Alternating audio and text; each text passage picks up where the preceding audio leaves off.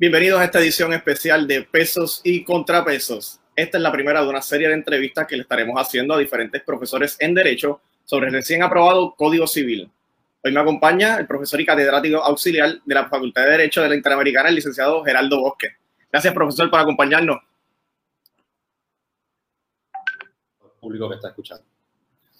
Aquí también me acompaña el panelista Camilo Miguel Bosque. Buenas tardes, buenas tardes Jeffrey, buenas tardes al profesor Gerardo Boca Hernández. Buenas tardes a ustedes y gracias por la sintonía.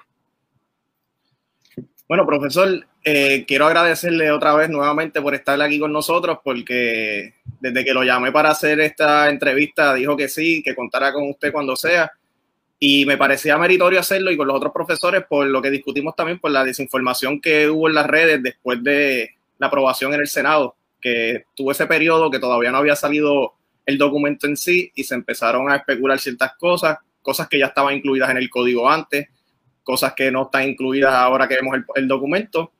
Y ahora nos queda con qué es lo que pudo haber sido, qué es lo que es. Y vamos a discutir eso ahora en el libro de sucesiones, que ya no es solamente un título, ahora es un libro. Y para, para todas esas personas que no nos están, que nos están viendo, que no son abogados, cuando empecemos ahora, quisiera que el profesor le explique un poquito qué es el derecho sucesorio. Eh, brevemente, profesor, por favor. Bueno, eh, explicar lo que es el derecho sucesorio brevemente, ¿verdad? Uno, que, da una clase de todo un semestre, ustedes se la sufren en algunas ocasiones.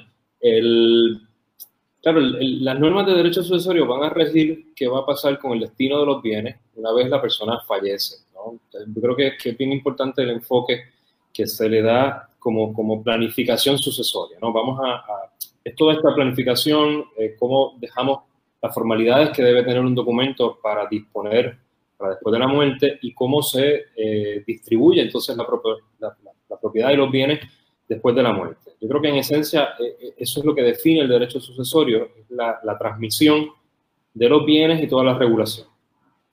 Y yo, yo creo que es un tema bastante incómodo y, lo, usted lo hizo en la clase cuando nos hizo hacer una simulación de filmarlo, hacer un testamento y, yo como me, encontré en la posición de, wow, que me siento que me voy a morir, ¿qué voy a hacer?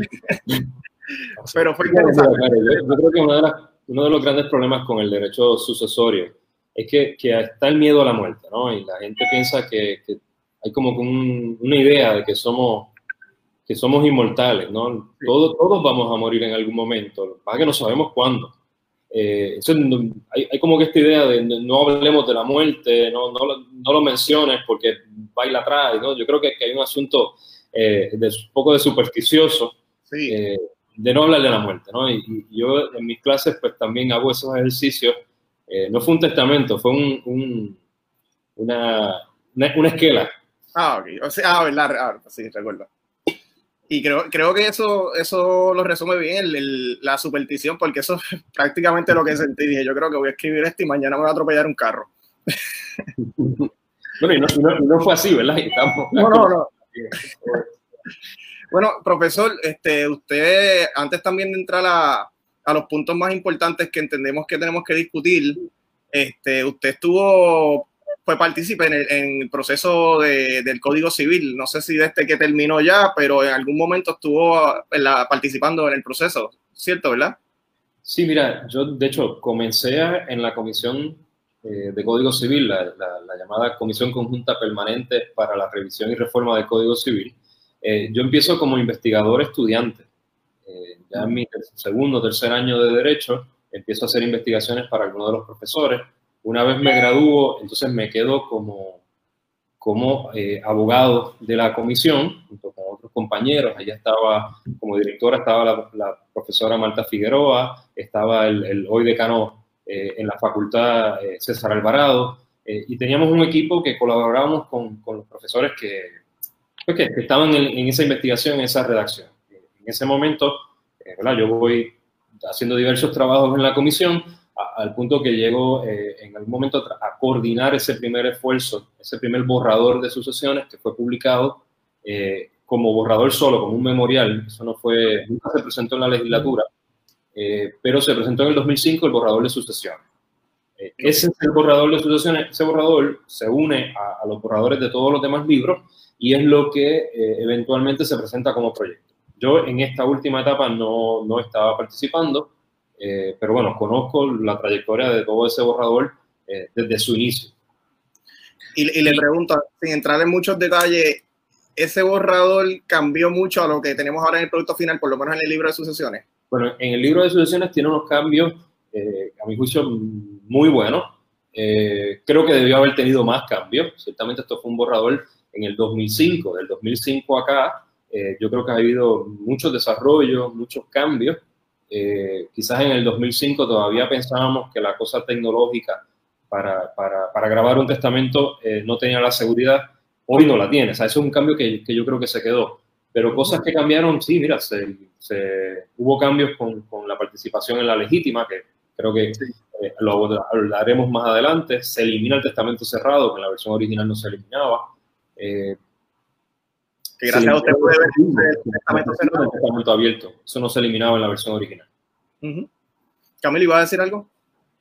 Sí, que, eh, ¿verdad? Para explicarle un poco a los a lo, eh, que nos están escuchando y nos están viendo a través de Facebook Live, es un código obviamente que data mucho antes del, del, del del, mil, o, del 1930 y, y, la mayoría de las disposiciones que trae el Código Civil, y me corrige profesor, eh, de derecho sucesorio es derecho comparado con España, ¿correcto? Derecho civil español. Bueno, la, yo no, yo, quizás yo no usaría la palabra derecho comparado, o sea, yo creo que el, tenemos que partir de la premisa que nuestro código eh, se impuso por real decreto el Código Español cuando Puerto Rico era una provincia de ultramar.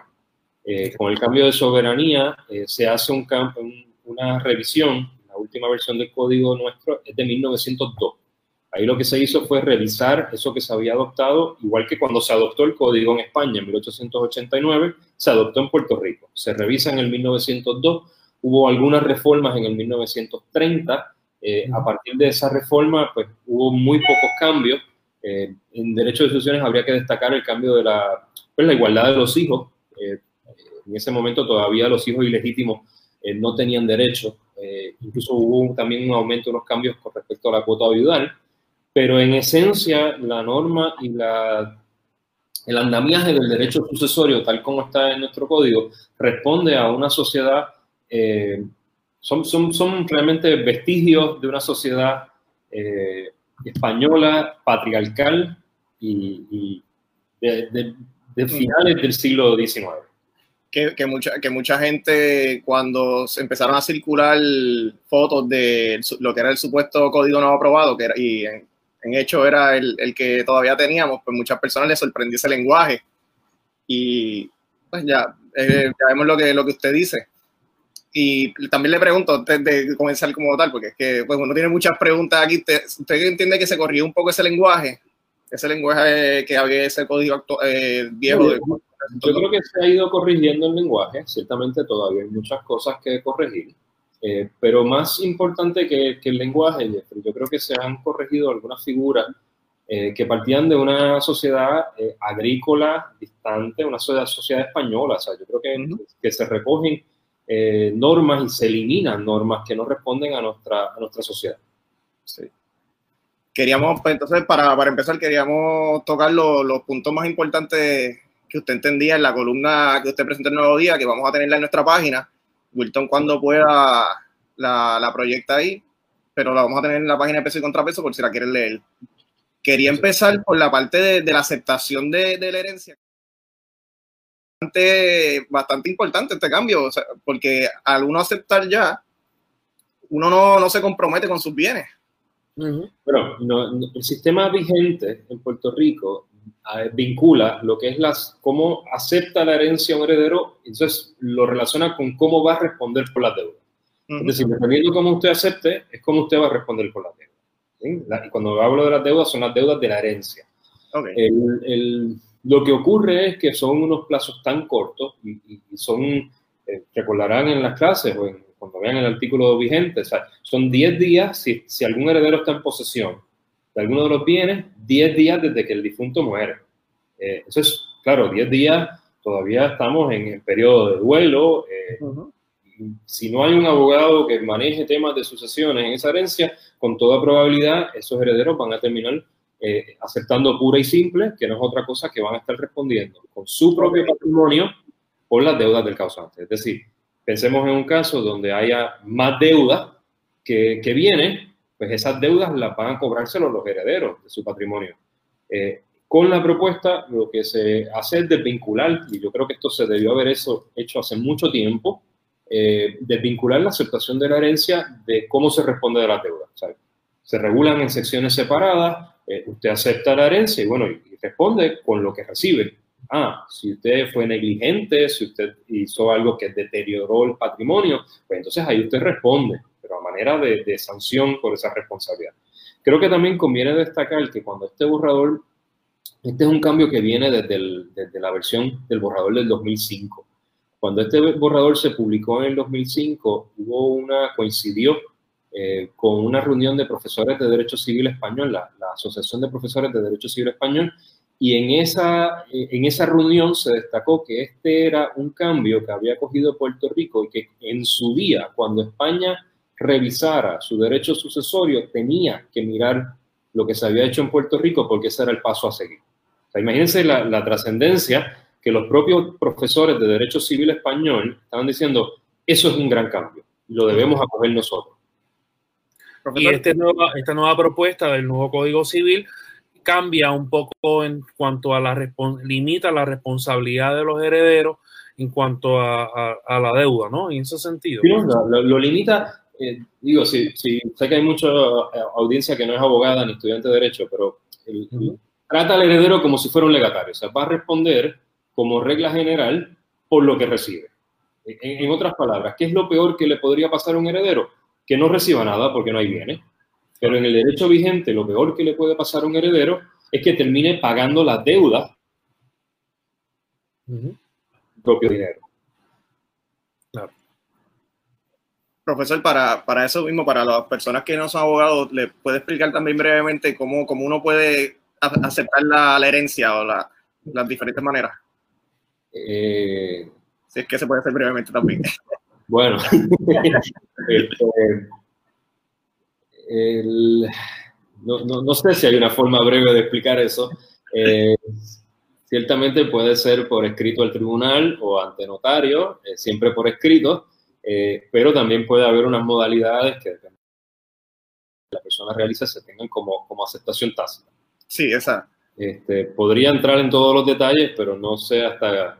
Uh -huh tendríamos que estar como hasta las 10 de la noche, una cosa así, en este lado. No, no, era, era también para que, para que pudiera explicar lo de la aceptación tácita que, que lo acaba de decir para las personas que piensen que solamente pues una aceptación expresa, pero no, si como usted dice, si a lo mejor hizo si, los bienes, persona, si la persona se comporta como si fuera un heredero, el ordenamiento la va a tratar como, como un heredero, ¿no? Como que aceptó.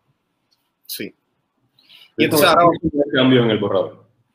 Vamos a entonces al segundo punto, que es la del cónyuge sobreviviente, que, que le dieron, le dieron bastante, le reconocieron bastante derechos, incluso este, se podría decir también que, que es un heredero forzoso. Por... Bueno, yo, esto es un debate académico, de si el cónyuge es un heredero vigente, ¿no? Si el cónyuge es un heredero forzoso o no. Yo creo que ya a estas alturas debemos trascender de, de, esa discusión. Yo creo que es un heredero que, que sí, que, que el ordenamiento lo, lo, lo trae. Hay una, toda la discusión es porque como no hereda en propiedad, o sea, no recibe, y eso lo voy a explicar ahora, ¿no? como no hereda en propiedad, lo que recibe es un derecho de uso, pues hay quienes sostienen que, que no es un heredero forzoso. Eh, eso, en, yo, pienso que es un heredero forzoso que recibe una porción eh, distinta a la que reciben los hijos. Con la propuesta, con el nuevo código, el, el cónyuge estaría recibiendo una porción igual a la que recibe un hijo. Y ese cambio se ve reflejado no solamente en la legítima, sino en la sucesión intestada. Eh, bien importante, ¿no? Para poder entrar en estas diferencias, la, la, legítima es esa porción que obligatoriamente un testador tiene que darle a determinados herederos. Uh -huh. En el caso de los descendientes, pues tenemos dos tercios, con, con todo lo, lo, lo, que implica un tercio que se llama mejora, eh, pero la mejora en esta propuesta se elimina. Eh, sí. Ahora la legítima va a ser la mitad de la herencia para para los herederos forzosos y la mitad libre. Es decir, si la persona va a hacer un testamento, eh, tiene la mitad de la herencia se la puede dar a, a, cualquier persona, a cualquier entidad, pero hay una mitad que la tiene que dividir entre los herederos forzosos. Y, ahí entra la de la, de la, propuesta, los herederos forzosos van a ser los descendientes en partes iguales con el cónyuge. Profesor, y le pregunto, ¿a qué cambio social responde este, este, este cambio al Código Civil, valga la redundancia?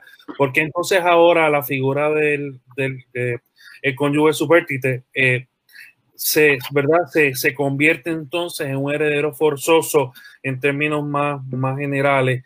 Así que, ¿cuál sería, a qué responde? ¿A seguridad económica? claro, me, me, parece que es una, una, una gran pregunta, Camilo. La, yo creo que es importante entender la naturaleza de la cuota de viudal usufructuaria, el derecho que tiene el cónyuge. ¿no? Eh, pensemos que esto se desarrolló en un código a finales del siglo XIX, en una sociedad española, eh, en una sociedad patriarcal, una sociedad machista, donde los medios de producción o la, la, titularidad de los bienes siempre iba a estar en el hombre, ¿no? Y quien por lo regular fallecía era el hombre, por lo tanto, por eso es que siempre hablamos de la viuda. El usufructo no es otra cosa como un derecho de uso para esta, eh, para esta viuda, para este cónyuge superstite, eh, para, es como una renta, ¿no? Para que tenga dónde vivir, pero no se le da la titularidad, ¿por qué? Porque la titularidad va a regresar al patrimonio, al patriarcado. ¿sí? O sea, la, titularidad del bien de la casa no se la doy al cónyuge, ¿no? Porque pues, eso es ajeno a la familia, eso es por afinidad. Yo la quiero en la troncalidad, que regrese a, los hijos, ¿no? A los varones. Esa era la naturaleza de la cuota viudal. Entonces, claro, la hemos adaptado, la hemos integrado y, pues aquí la tenemos. Yo creo que es importante reconocer que socialmente eh, hoy día, pues sí, se, hereda, hay, transmisión, pero la mayoría de los puertorriqueños eh, están haciendo sus medios de riqueza son colaborativos. O sea, tenemos matrimonios que, o parejas que están ambos trabajando, eh, pagando las cuentas y se reconoce una mayor participación eh, del hombre, la mujer, o, dos mujeres o dos hombres, las la parejas. O sea, son las parejas las que están eh, desarrollando estos bienes. Entonces, que, que, se generen unos bienes y se, todavía se siga considerando a, a esa pareja, a ese cónyuge, como que no, mira, un derecho de uso porque lo importante son los hijos. Bueno, siempre los hijos van a ser importantes, pero yo creo que socialmente hay que reconocer la importancia de la contribución y, todo lo que está arraigado a, la, relación de pareja. Creo que ese es el cambio, o sea, me, parece que es un cambio paradigmático en, la forma de ver el derecho sucesorio. Eh, fíjense que, no solamente es la eliminación de la cuota viudal la que produce, que, refleja este cambio, sino que también se elimina el, el retorno sucesoral, la reserva viudal, que son todas figuras que atan la propiedad, atan la, la, herencia eh, a, a, la línea consanguínea, ¿no? a, la troncalidad. Y se mueve también. Perdóname. No, continúa. Sí, porque entonces está revestido de un pensamiento de 1902, como dijimos ahorita, o sea, de un pensamiento... de 1902 fue aquí en Puerto Rico, pero esto viene de 1889 en España, que a su vez viene eh, tal cual del código del proyecto de García Goyena eh, a mediados de 1850. Sí, que este, que este código cuando se aprobó aquí en Puerto Rico no, no estaba ni, ni adaptado a lo que era el Código Civil Español en ese momento. No, no, como sea, de hecho yo, yo en algún momento he comentado que los profesores de historia del derecho en España, si quieren ver análisis de, de lo que era el Código Civil de ellos, pues pueden ver el Código Civil de Puerto Rico. Porque son cosas que ya en España han superado. Nosotros seguimos con, con, unas mismas normas, con unas mismas... Eh, yo creo que ya era tiempo de discutirlo. O sea, ciertamente se ha dicho eh, que nuestro código no es nuestro, no fue pensado por nosotros ni para nosotros. Yo creo que eh, este, este código, que, tiene muchos desaciertos, que tiene muchas cosas que se pueden mejorar, pero ciertamente hay, hay un, hay un pensamiento boricua detrás de él, ¿no? Hay, hay una adaptación a, nuestras necesidades. Le pregunto, profesor, eh, hablando de, del cónyuge, eh, digo, del viudo, también se, se, reconoció que ahora que en una intestada, ¿verdad? Para la legítima, ellos están en el primer orden ahora también, ¿verdad? Eso es así. Mira, en derecho vigente, la, la, sucesión intestada es cuando no hay testamento. ¿no? La, a falta de testamento, recurrimos a la sucesión intestada. Derecho vigente, el primer llamado es el descendiente, segundo llamado los ascendientes y tercer llamado lo, el cónyuge, ¿no? Cuarto llamado son los parientes colaterales hasta el sexto grado y, finalmente el Estado. Esta,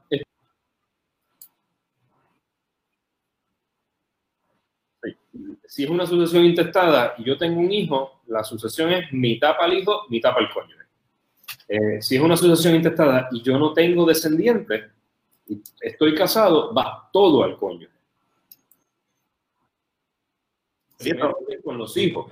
Eh, claro, esto hasta aquí todo bien, pero eh, ¿qué pasa con los ascendientes? Aquí también es algo que yo creo que debemos, eh, se debe pensar y se debe discutir. Eh, porque imaginen que una persona está casada, no tiene hijos ni descendientes y tiene a sus padres vivos. O sea, en, derecho vigente, toda la herencia la van a recibir los padres, con un derecho de uso. Cuesta el cónyuge lo recibe todo excluyendo a los ascendientes, a los padres, a padre, madre, abuelo. Eh, yo creo que, todas estas propuestas tienen sus ventajas y desventajas. Eh, en cuanto a ventajas, como estábamos diciendo, se favorece y se protege al cónyuge. Sin embargo, tenemos que admitir que en nuestra sociedad, donde tenemos un retiro colapsado, un seguro social que no da para, vivir adecuadamente, donde no ha habido eh, históricamente una buena planificación para el retiro, bueno, uno podría pensar que las sucesiones también deberían proteger a esos ascendientes. Eh, yo creo que en el balance, quizás el ascendiente es uno de los. Que, sale perdiendo en esta fórmula. Sí hay que reconocer que la propuesta, el, este proyecto original, tal cual se presenta en Cámara, excluía a los ascendientes de la legítima. Okay. Eh, esto fue una enmienda que se hizo en Senado y añade los ascendientes en legítima. Yo creo que, excluir los ascendientes era un gran error.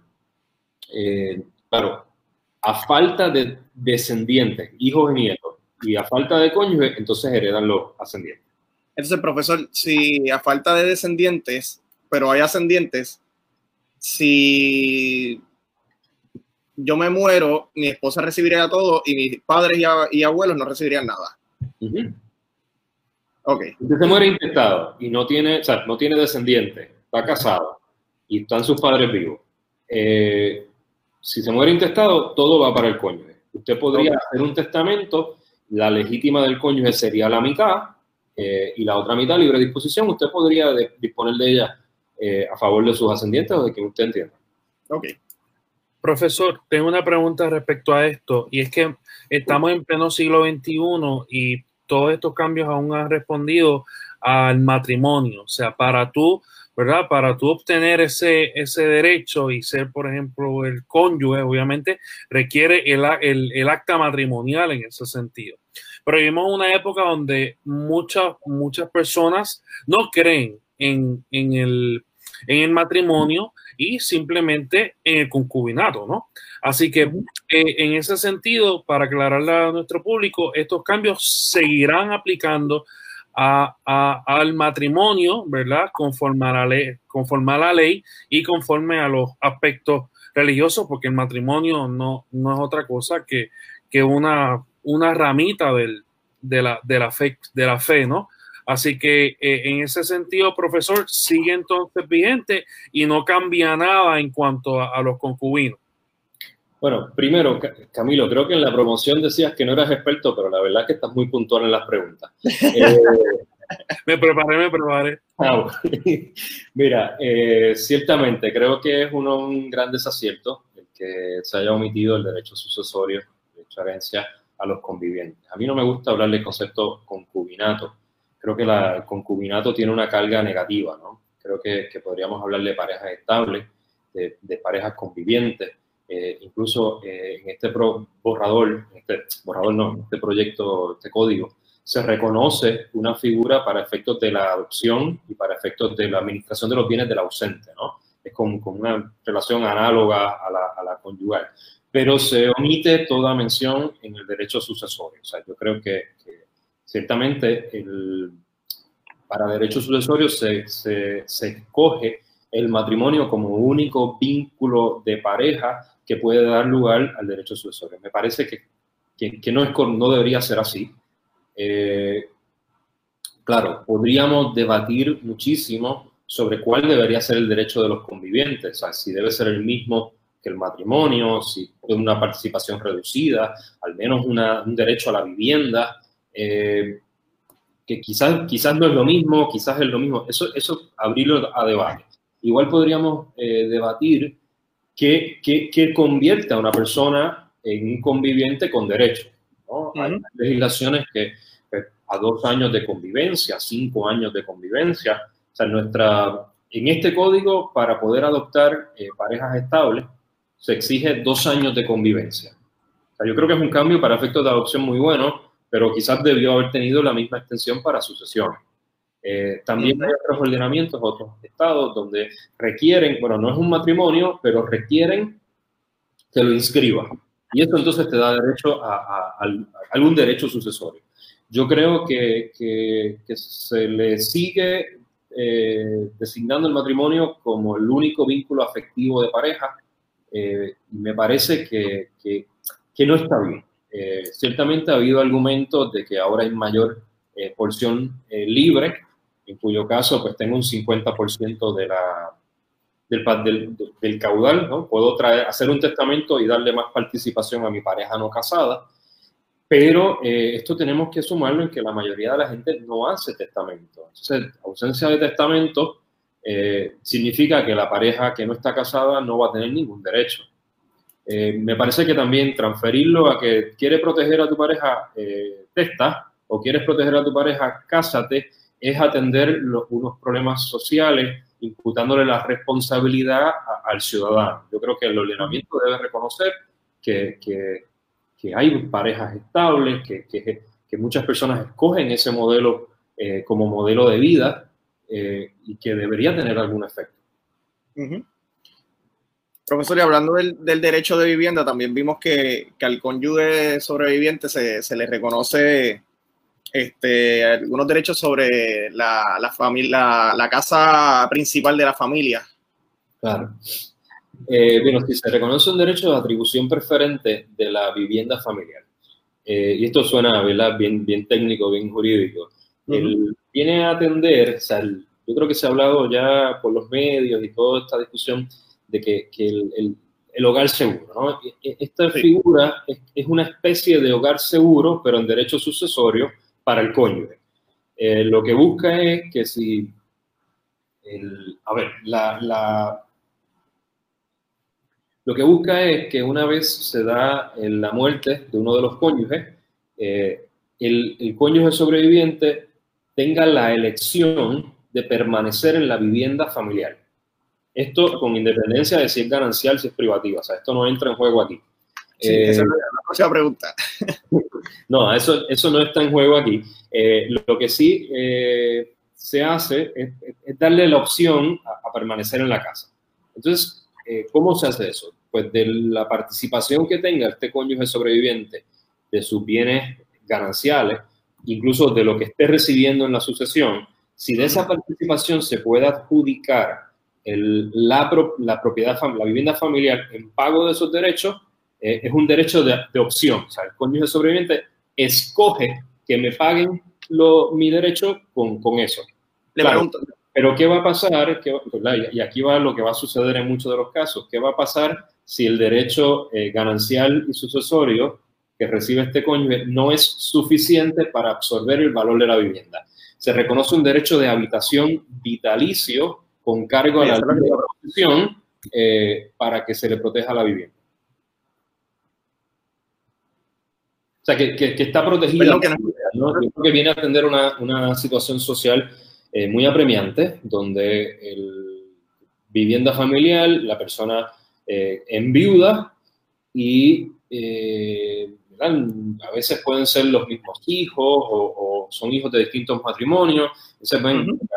No solamente la persona está teniendo la, pérdida de su pareja de vida o de su compañero o compañera, sino que ahora tiene que moverse de la vivienda familiar. Yo creo que es una protección que hace mucha justicia eh, y creo que es algo que debimos haber adoptado hace mucho tiempo. Entonces, ¿tienen preferencia y me corrige, como usted dijo, no es una opción de o una o la otra. Si, ¿verdad? Si la herencia sobrepasa lo, que le toca en la legítima sobrepasa el valor de la casa, ella no tiene que escoger entre o coge cierto, cierto dinero. el derecho es escoger la, casa donde vive, no, no es una a otra. O sea, se identifica la vivienda familiar eh, y esa es la que tendría un derecho.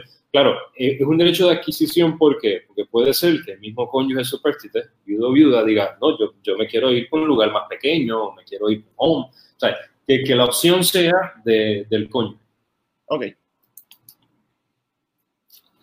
Entonces, también usted, usted mencionó, para, para, para matarlo rápido, que el, el, el testamento cerrado, para matarlo rápido, el testamento cerrado ya no existe, aunque no existía casi, ¿verdad? Pero.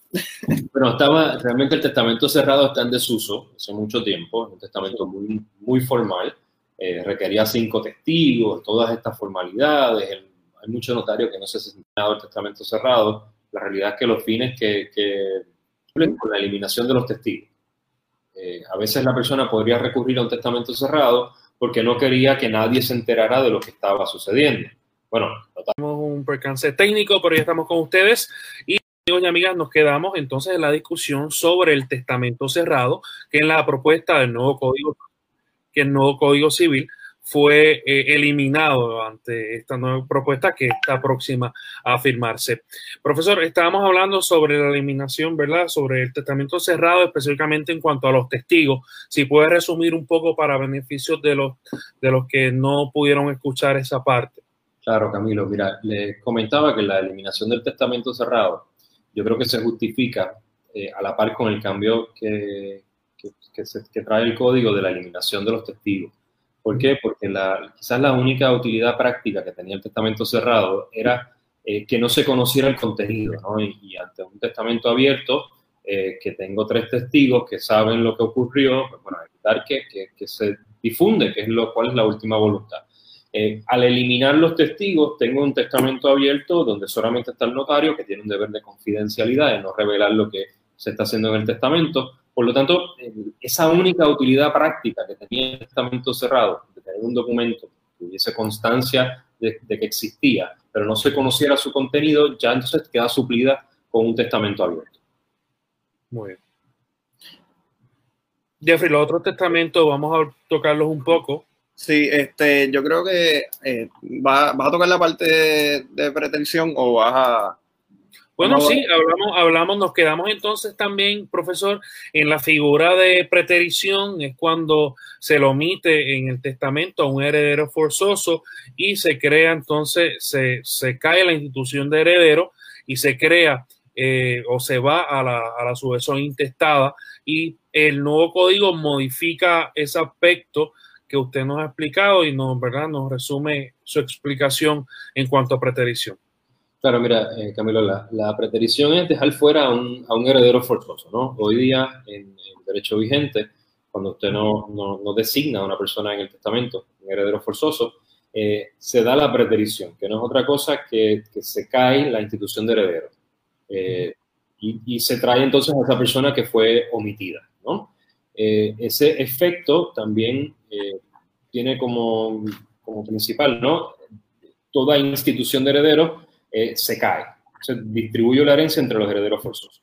El cambio que eh, realiza la propuesta lo que hace es, si hay pretensión, en cualquier sistema que haya legítima, tiene que haber una exigencia de que, se incorpore, ¿verdad? que se, designe a ese heredero en el testamento.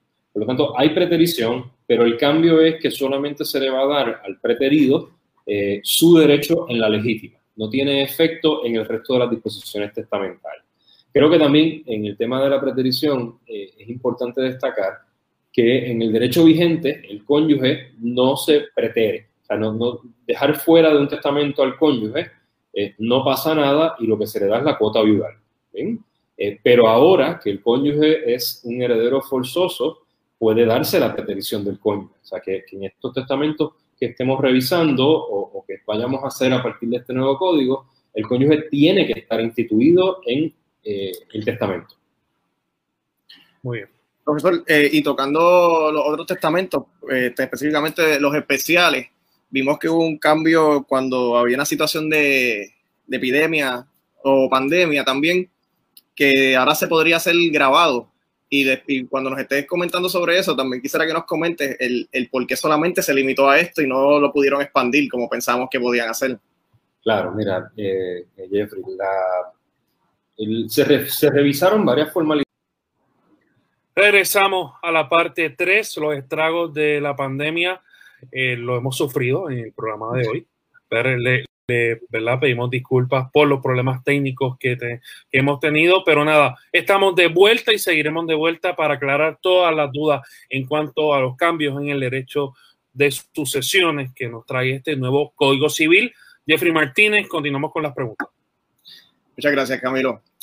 Eh, estábamos hablando de los testamentos, profesor, y antes de también traer el hológrafo, quería tocarle en el testamento, los testamentos especiales y específicamente la, la parte que hablan de cuando hay una epidemia, que pudimos ver que, que, ahora podemos, se pueden hacer, por decirlo así, los testamentos o, se puede cumplir la última voluntad a través de una grabación que pueda hacer el, el testador o el causante. Y también me preguntaba por qué esa tecnología no se, no se expandió a otras áreas cuando pensamos que a lo mejor así podía haber hecho.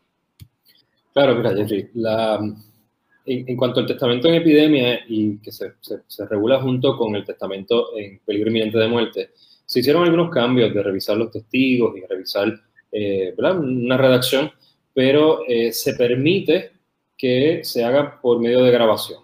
Claro, eh, eso está muy bien, eh, creo que es algo que se debió haber hecho para todos los, para poder recoger la voluntad testamentaria por medio de video o medios electrónicos. Sin embargo, primero, con el tema de la epidemia, peligro inminente de muerte, se permite la grabación, pero igual se sigue exigiendo tres testigos. O sea que, creo que es un tema que, que, se debió haber flexibilizado aún más. O sea, en, una epidemia donde no podemos juntar eh, cantidad de personas, eh, pues lo puedo grabar, pero igual tengo que tener tres personas. Entonces no se aclara si las tres personas pueden estar eh, por medio de una aplicación como la que estamos usando aquí, por un Zoom, o, tienen que estar físicos, porque si, si, la norma no tiene cambio, tiene que ser la misma presencia que siempre han tenido los testigos. Y, si lo, y, por interrumpirle, y si lo complicamos ahora que, por ejemplo, que esto del COVID afecta a las, a las personas mayores, y, hay que estar, estar presente, por ejemplo, no sé cómo usted dice, no sabemos si puede ser a través de Zoom, pero si tiene que estar presente se hace muy difícil, y aunque sean mayores de 16 años, porque lo ponen como hasta 16 o mayores, si no son hijos de usted, ¿quién va a ir a venir a su casa también a, bueno, en tiempos de y, el hijo no puede ser testigo, o sea, compliquémoslo aún ah. más, ¿no? vamos a problematizarlo. Estamos ante una situación donde yo tengo que tener tres testigos, está bien, me permite grabarlo, si no consigo notario, no tengo que tener notario, si no tengo dónde escribirlo, no, tengo que escribirlo, pero tengo que tener tres testigos y lo puedo grabar. Y los tres testigos no pueden ser herederos, o sea que mi hijo, mi cónyuge, eh, ninguno de ellos puede ser testigo. O sea, yo tengo que traer eh, cuatro extraños, eh, está bien, lo puedo grabar, pero tengo que juntar cuatro personas. Eh, creo que, Que, que, se pudo haber trabajado mejor. pero el tema este de la, grabación, y no solamente la grabación, el, el uso de medios tecnológicos, me parece que, que, no se atendió. Me parece que, como, como decía al inicio, eh, quizás en el 2005, 2004, 2005, cuando estábamos trabajando los borradores, todavía había mucho, ¿verdad? Esta idea de un testamento en video, era como, como ciencia ficción. Eh, pero hoy día, sobre todo con, los avances y con todo el, desarrollo acelerado que ha provocado la pandemia, eh, yo creo que, que si podemos probar que esa es la verdadera voluntad del testador, que la hizo un iPad, que la hizo un iPad Touch, que si la envió por email, que si lo grabó su voz. Bueno, lo importante es establecer mecanismos para autenticarlo. O sea, la forma escrita eh, y la firma era, es la idea de la autenticación de que, esta es la identificación de que esta es la persona. O sea, en el hológrafo lo hacemos con la letra y la firma. En el abierto lo hacemos con la declaración del notario y la firma. Bueno, pero podrían haber otros mecanismos de prueba para establecer cuál es esa última voluntad. Eh, yo creo que es un, eh, que, yo creo que es problemático que no se haya reconocido esa posibilidad. Yo creo que con el acceso que tenemos, que todo el mundo en un teléfono puede tener una cámara o un video, transmitir algo, eh, yo quiero disponer mi última voluntad y me grabo diciéndolo, o envío un correo electrónico con todo el formato como si fuera un testamento y O sea, eso hoy no es válido, pero ante la propuesta yo tendría que estar eh, con tres testigos, si es en caso de epidemia, pero de otra forma no podría hacerlo. A mí, a mí me sorprendió mucho cuando estaba cogiendo su clase cuando me di cuenta que no es como en Estados Unidos, y a lo mejor esto nos puede dar un poquito más Camilo, que es un experto en soluciones de Estados Unidos. Y, pero que cuando, uno ve las películas en, Estados Unidos, uno ve que muchos, muchas de estas personas hacen su, su, última voluntad a través de un video, cuando, cuando son personas de mucho dinero y así empiezan, empiezan muchas de las películas y cuando me enteré en su clase que, que eso no es posible aquí en Puerto Rico, con todos los avances tecnológicos, yo, ¿En serio? Pues, Camilo, no sé si quieres contestar esta. Bueno, es que ya, mira, está bien con el video y hoy sigue, y hoy sigue. Nada, el, está bien, después hablamos, Jeffrey, no te preocupes. No, miren, eh, la realidad es que tampoco debemos creer todo lo que vemos en las películas. Ciertamente el, cine es un gran medio de difusión, pero muchas veces se, se, distancia de lo que, de lo que es el ordenamiento jurídico. Estamos acostumbrados quizás a, ese video de, dejando ese testamento, el, viejito así con una butaca frente a una chimenea eh, que graba su voluntad, Eso no es válido aquí en Puerto Rico y, la realidad es que en Estados Unidos, en muchos de los estados tampoco es válido. Eh, hay unas tendencias de flexibilizar donde eh, en, inglés, en el common law sería strict compliance, que es lo que tenemos nosotros aquí vigente, que tienes que cumplir con la forma por la forma, hay otras doctrinas en Estados Unidos que está el substantial compliance, que es que yo pueda probar mediante prueba extrínseca eh, por qué no se cumplió con esa formalidad. Y por último, hay una teoría que se ha cogido en algunos otros estados, se llama harmless error, que es finalmente que yo pueda probar por prueba extrínseca cuál era la voluntad.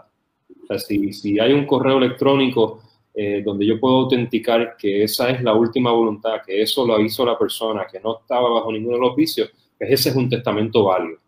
Eh, y esto Rico, en algunos estados, no en todos. Y eso en Puerto Rico no es, no es válido actualmente, ni tampoco está contemplado en la reforma del código. Se, se trabaja con alguna, o sea, en esa magnitud, ¿no? en esa apertura, eh, no se acoge tampoco en la propuesta. Por cierto, no está en, en, lo actual. Eh, pero sí hay que decir que hay algunas cosas que, que se trabaja con ellos. Por ejemplo, eh, estoy seguro que todo estudiante de Derecho se ha sufrido en las formalidades de fondo de forma. Hay una, ¿verdad? Que, que, a veces el notario tiene, de algunas formalidades, el notario tiene que dar fe de que eso se cumplió. Bueno, hay un artículo en el código nuevo que dice que, que si la formalidad, eh, si lo que se hizo fue que no se dio fe, pues permite la prueba extrínseca para demostrar que la formalidad se cumplió. O sea, es una apertura a, a que ante una falla en las formalidades, podamos demostrar que, que, que, eso es verdaderamente la voluntad del testador. Sí, porque los requisitos de fondo y de forma, ¿verdad? Para beneficio de los que nos están viendo, eh, beneficios de fondo y de forma, los de fondo, y me corrige, profesor, por favor, es, son los que establece el Código Civil que tienen que estar en el testamento y los de forma son los que la ley notarial lo exige. No, pero hay una, más o menos, este, vamos a ver la, tanto Código Civil como la ley notarial tienen requisitos de fondo o de forma. Eh, la diferencia es que incumplir la ley notarial provoca eh, reprimenda o, sanción administrativa al notario, no provoca la nulidad del testamento. Los requisitos de fondo o de forma del Código Civil actual provocan la nulidad. O sea, pero un requisito, todas las formalidades tienen que cumplirse, pero las de fondo tienen que mencionarse expresamente en el testamento con una dación de fe. Entonces, eh, por ejemplo, un testamento que eh, la dación de fe de, de capacidad. O sea, que el notario no dijo en el testamento que el testador tenía capacidad. Bueno, hoy eso es nulo. Nulo. ¿Ok? Claro, con esta propuesta eh, y con las nuevas tendencias, lo importante que sería demostrar que en efecto ese día el testador tenía capacidad. O sea, que, que, un error o una omisión del notario no tenga como consecuencia siempre eh, anular un testamento. Profesor, para, para terminar, tengo estos otros dos, dos, temas, pero no sé si Camilo después de estos dos temas también quiera incluir algo o tenga algunas preguntas. Pero iba a sobre la, la donación, este, que lo podemos cuando lo juntamos también a lo mejor cuando hayan herederos que quieren hacer una colación también, porque veo que, que la donación ahora se limita a los últimos 10 años. Eso así. En, la, en nuestro ordenamiento vigente, o sea, la, la, toda donación es un adelanto de herencia. ¿no? Cualquier donación, no importa. Yo le estoy apuntando todo a mi hermana aquí para, para después hacer la colación. El, bueno, la, el, con el nuevo código creo que vas a tener problemas ahí. La, toda donación, o sea, la gente dice eh, coloquialmente, ¿no? Le están adelantando en vida la herencia. Bueno, pues e, eso es literal.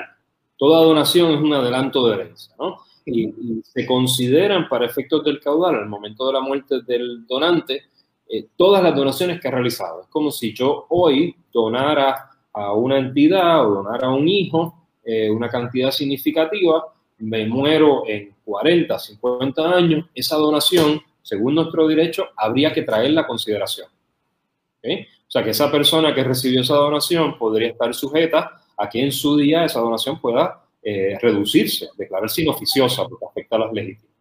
Eh, este nuevo código acoge una doctrina que se ha discutido en varios eh, países, de hecho eso está así en, Argentina y en otras jurisdicciones, donde se va a considerar solamente las donaciones que se realizaron 10 años antes de la muerte.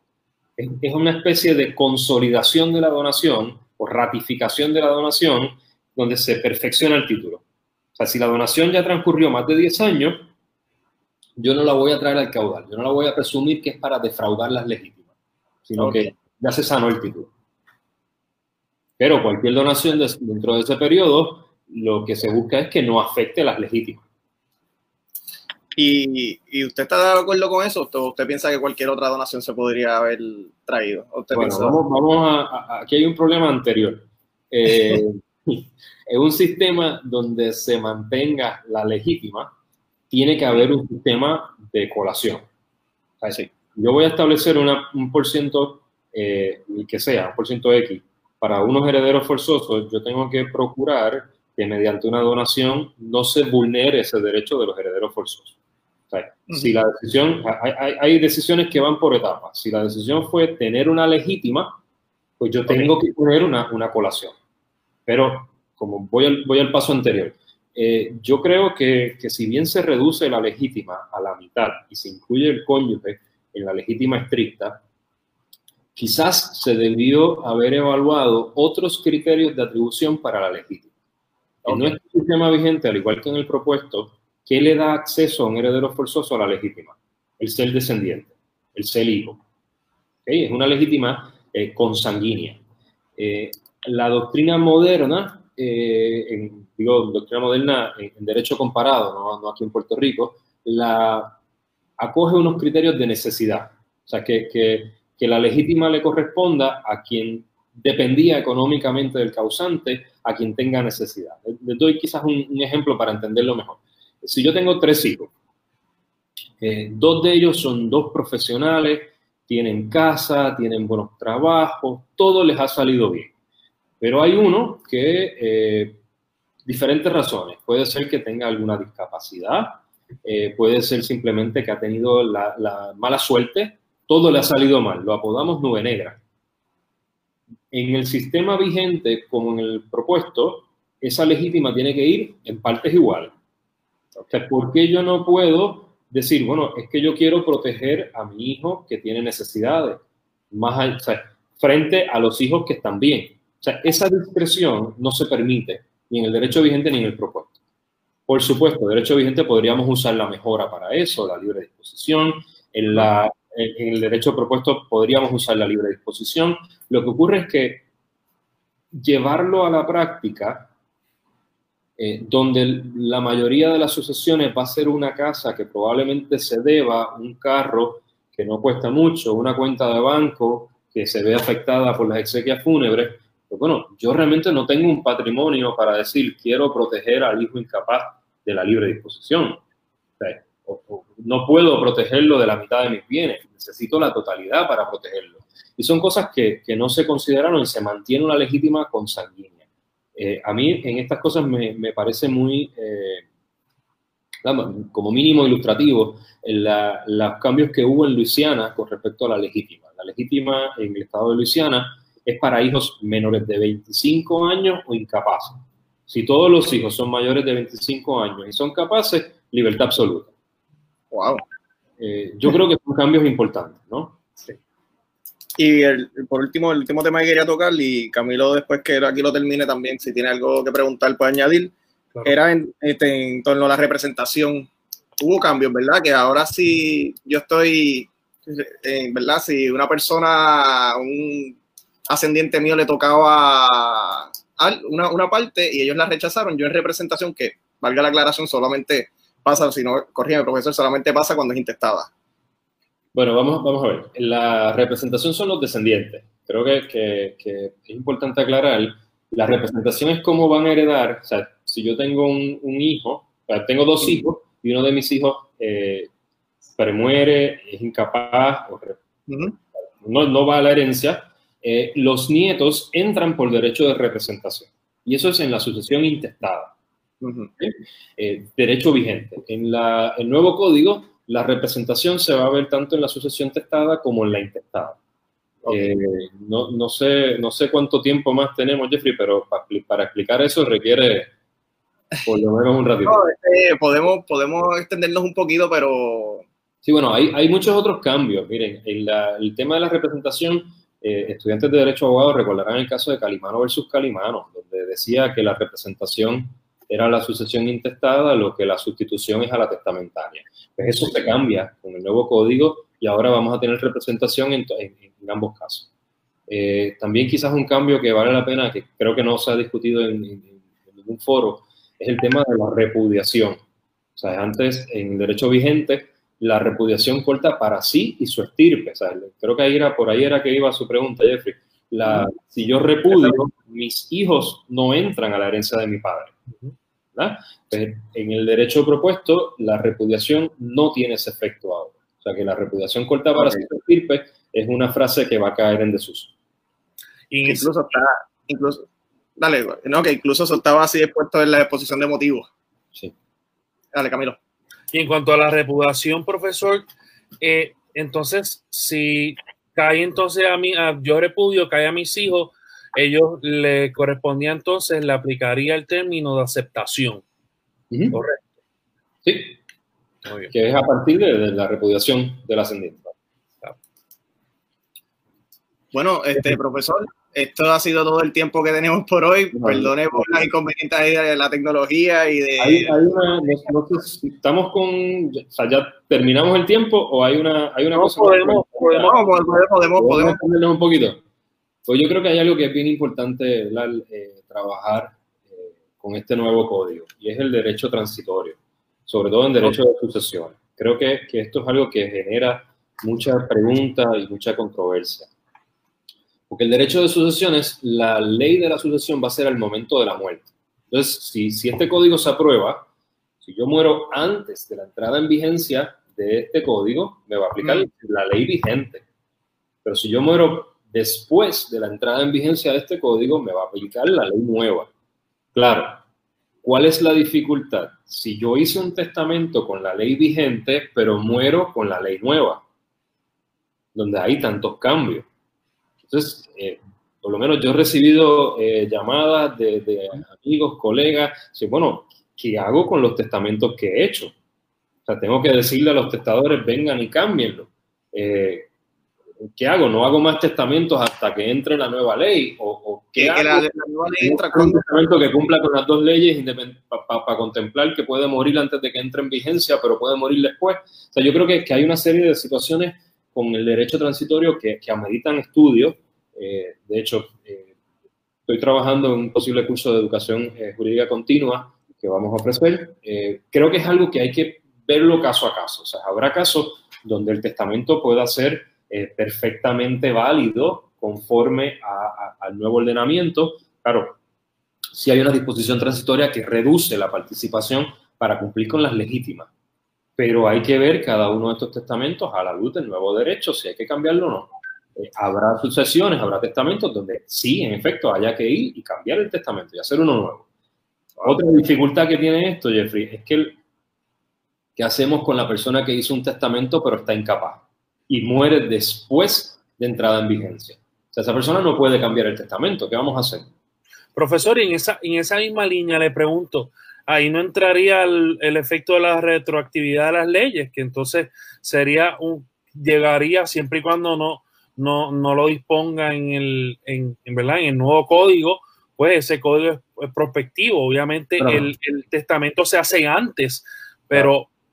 pero Esa, la, la, norma de la retroactividad, por supuesto, como, como bien menciona eh, Camilo, eh, eh, es prospectividad, ¿no? pero eh, en sucesiones la norma transitoria que tiene el nuevo Código Civil es lo que les decía, la ley vigente al momento de la muerte, pero tratando de darle eficaz al testamento hecho con la ley anterior. O sea, que hay una retroactividad ahí que, que, la ley la está proveyendo.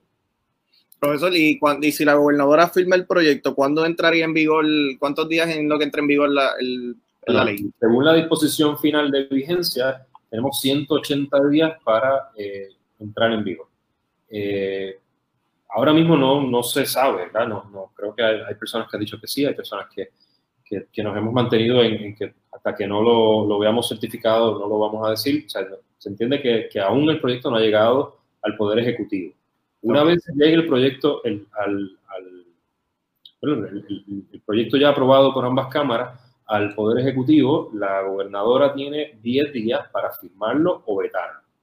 Eh, una vez, ¿verdad? Si lo veta, sabemos lo que ocurre. Si, si, lo firma, son 180 días a partir de ese día. Y como, como habíamos conversado, eh, esos 180 días van a estar en algún momento, eh, mediados, finales de noviembre, es decir, ahí más o menos entre después de las elecciones y acción de gracia.